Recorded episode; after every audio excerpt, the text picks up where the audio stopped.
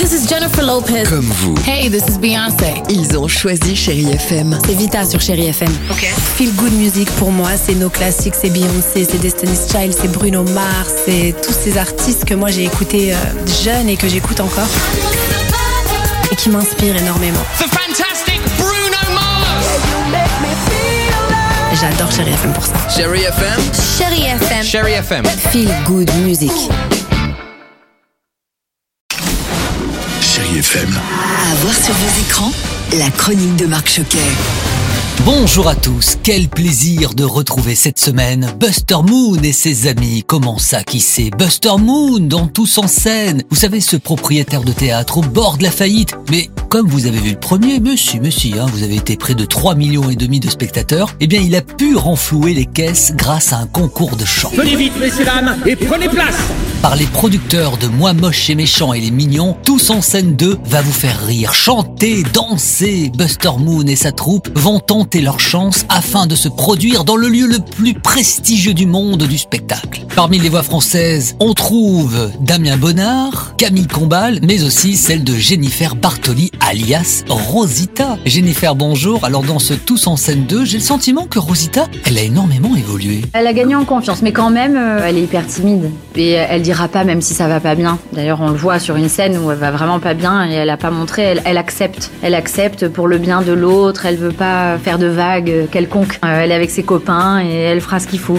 pour que tout le monde se sente bien. Donc elle a cette espèce de constance dans le jeu euh, qui est hyper douce. Camille Combal, bonjour. Alors vous, vous reprenez la voix de Johnny le gorille, hein, vous l'avez aimé, et je crois que vous l'avez tout de suite compris, parce que on sentait qu'il y avait des similitudes avec vous. Moi, j'ai la chance qu'il me ressemble énormément. Euh, on a beaucoup de traits de caractère qu'on partage. Euh, la timidité avec euh, des gens qu'on connaît pas forcément. Pas un manque de confiance, mais en tout cas de doute permanent. L'envie de faire ce qu'on a envie de faire malgré tous ces freins, qui peuvent, en tout cas, qui peuvent être des freins. Et donc, ça veut dire bah, rattraper avec euh, du travail euh, et bien s'entourer et de trouver une bonne équipe. Quoi. Ce que j'ai eu la chance de trouver avec Jen. Il me fait trop flipper, ce gars Et je poursuis avec là aussi une suite, celle de Mince alors 2, 2 et avec Charlotte de Turckheim, Catherine Osmalin et Lola Devers. Bonjour tout le monde On est très heureuse de vous accueillir dans notre nouveau centre de jeûne et de détox. Alors après Bride-les-Bains, Isabelle et sa nièce, Nina, ouvrent une cure jeune et détox au cœur de la Provence avec l'aide de Baptiste, qui est un homme un petit peu à tout faire. Il y a Jessica également, qui est masseuse tantrique, et Maxime, un séduisant équithérapeute. Et parmi les premiers curistes, quatre adolescents en surpoids. Il y a des rencontres, des amours et des amitiés qui vont donner à ce deuxième volet, oui c'est vrai, beaucoup d'humour, mais aussi énormément de tendresse. Et alors comme nous l'explique très justement Charlotte de Turckheim,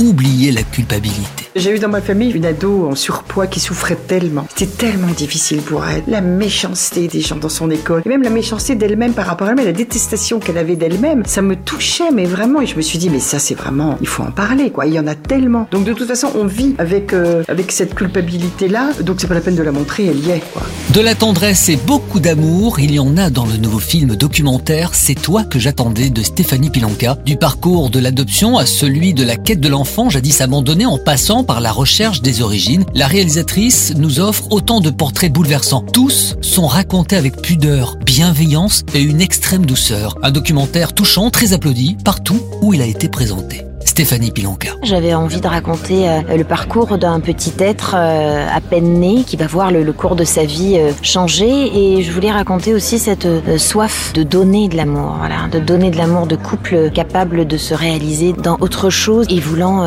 créer une cellule familiale. Et j'aimais bien l'idée de pouvoir investiguer différents parcours et de pouvoir les unir, les tresser ensemble.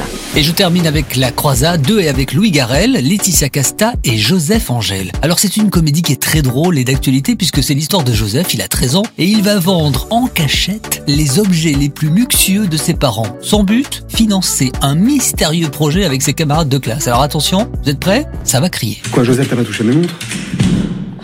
Non mais Joseph, c'est quoi ça? Mais t'es malade, c'est des montres de collection J'avais prévenu. Allez, je vous préviens moi aussi, on va se retrouver pour la dernière semaine de l'année 2021 et avec toujours autant de plaisir bien sûr et avec plus de choix pour tous. Je vous souhaite de joyeuses fêtes avec Chéri FM et chérifm.fr. Prenez soin de vous, bon ciné à tous. Retrouvez cette chronique en podcast sur chérifm.fr.